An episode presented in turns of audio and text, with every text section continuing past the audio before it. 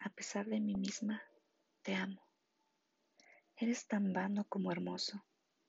Y me dice vigilante el orgullo. ¿Para esto elegías? Gusto bajo es el tuyo.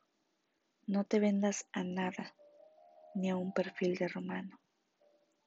Y me dicta el deseo, tenebroso y pagano, de abrirte un ancho tajo por donde tu murmullo vital fuera colado. Solo muerto me arrullo, más dulce te envolviera, buscando boca y mano. Salomé rediviva, son más pobres mis gestos, ya para cosas trágicas, malos tiempos son estos. Yo soy la que incompleta vive siempre su vida pues no pierde su línea por una fiesta griega, y al acaso indeciso, ondulante, se pliega con los ojos lejanos y el alma distraída. Indolencia, Alfonsina Storni.